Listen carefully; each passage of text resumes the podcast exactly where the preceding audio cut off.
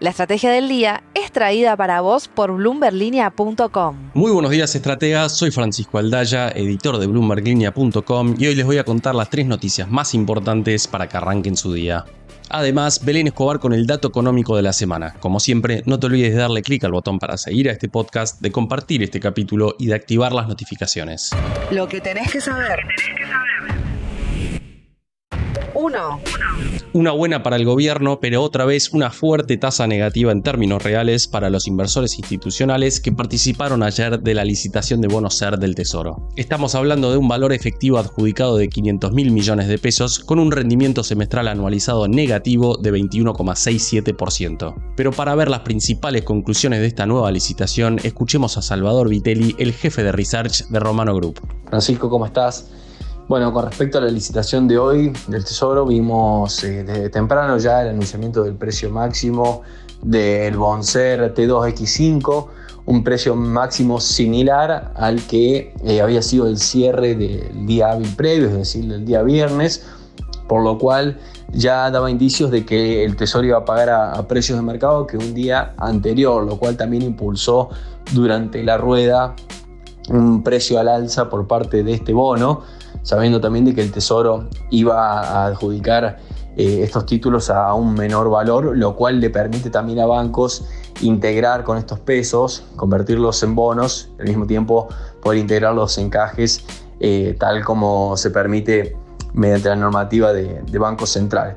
Por ende tuvimos una fuerte participación, si uno mira los números, apenas se adjudicó un 11% de las ofertas, es decir, el factor de prorrateo fue del 11%, lo cual significa que un 89% de las ofertas quedó por fuera, es decir, un monto muy elevado teniendo en cuenta de que el Tesoro consiguió mediante este, esta licitación 500 mil millones de pesos a una tasa anualizada de menos 20%, menos 21% aproximadamente, de acuerdo a cómo se mida, pero que en definitiva esto marca una fuerte expectativa inflacionaria eh, hacia los eh, eh, meses venideros, sobre todo teniendo en cuenta también de que la tasa de política monetaria se encuentra fuertemente negativa en términos reales, lo cual termina haciendo de que se arbitren tasas, entonces al quedar tan por debajo de la tasa con respecto a inflación se paga más por estos títulos y se termina arbitrando tasa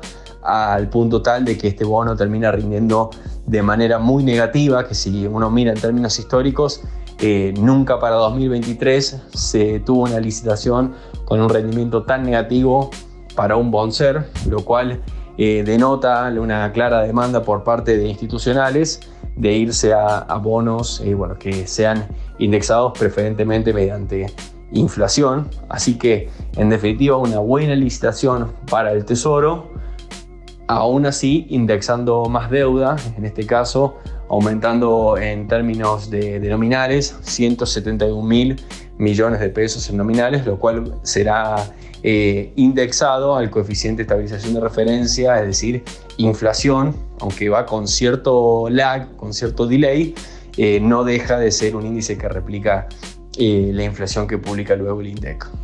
Así que por lo pronto una buena licitación por parte del Tesoro con bancos con suficientes motivos como para querer entrar en la licitación prácticamente a precios de mercado, quizá algo inferior, pero que en definitiva les permite a los bancos poder utilizar ese exceso de liquidez que tienen en títulos que ajusten por inflación y al mismo tiempo le permiten integrar encajes. 2. El dólar blue finalizó la primera rueda de la última semana del año en 995 pesos para la venta, ampliamente por encima de un dólar contado con liqui, que utilizándose de ARS quedó por debajo de los 900 pesos.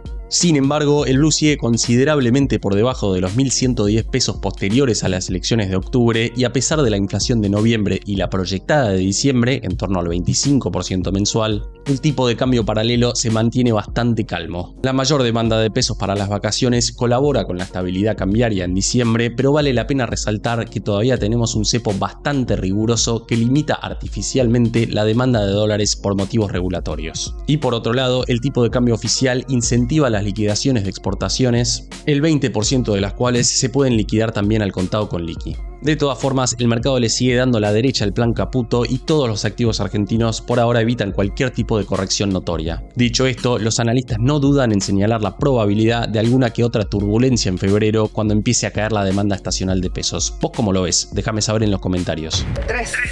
Se corrió el estado de los acuerdos de precios con los supermercados, pero finalmente esto no va a redundar en aumentos al libre albedrío. Al menos no en el caso de 20 productos de la canasta básica que van a tener descuentos especiales por 60 días a raíz de un nuevo acuerdo entre la Cámara Argentina de Supermercados y la Federación Argentina de Supermercados y Autoservicios. Estamos hablando de productos como la yerba, el azúcar, fideos, harina y aceite que van a tener una baja del 20% en estos dos meses que vienen. Pero el precio de los alimentos es y va a seguir siendo un problema para el gobierno. Según averiguó Belén Escobar para Bloomberg Línea, varias cadenas de supermercados se están rehusando a aceptar aumentos de precios de hasta el 100% que buscaron imponer en los últimos días las empresas alimenticias, lo que podría resultar en algunos faltantes durante los próximos días. Mientras siguen esas negociaciones, vale la pena recordar que en promedio las verduras subieron 18,6% hasta la tercera semana de diciembre, 15,3% las carnes y 14,4% los aceites. Esto según la consultora LSG. Antes de pasar al dato económico, veamos rápidamente cómo van a abrir hoy los mercados. El S&P Merval cayó 3,7% ayer, fue una jornada mixta para las acciones argentinas en Wall Street, con subas de hasta 4,5% para Edenor y bajas hasta 2,1% para Galicia. El dólar blue cerró en 995 pesos, el MEP quedó en 945 y el contado con liqui en torno a los 931 pesos. El dato económico. Y ahora Belén Escobar, contanos por favor qué es lo más importante que está pasando esta semana en la economía argentina. Y esta semana nos toca hablar de balances, porque estamos atravesando los últimos días del año, mientras el plan Caputo ya dio sus primeros pasos en una Argentina que comenzó el 2023 con un rumbo y ahora va a iniciar el 2024 con otro totalmente distinto.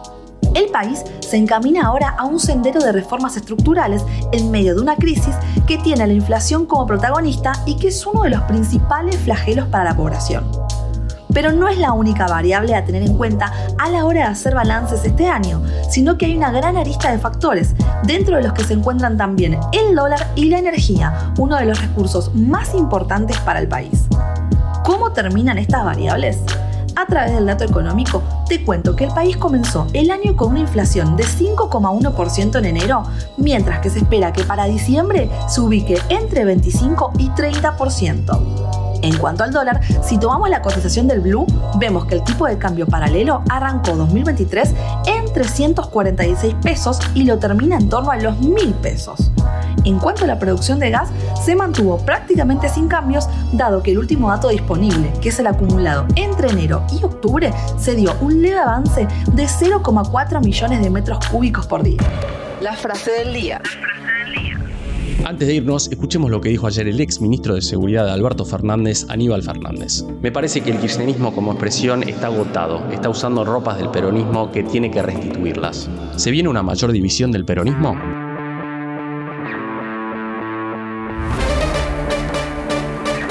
Esto fue un nuevo capítulo de la Estrategia del Día Argentina. Yo soy Francisco Aldaya, editor de Bloomberg Línea, y me puedes seguir en Twitter en arroba franaldaya. No se olviden de darle clic al botón para seguir a este podcast y a la campanita para que se enteren al instante cada vez que sale un capítulo de lunes a viernes. Espero que tengas una gran jornada productiva. Esto fue La Estrategia del Día Argentina, escrito y narrado por Francisco Aldaya.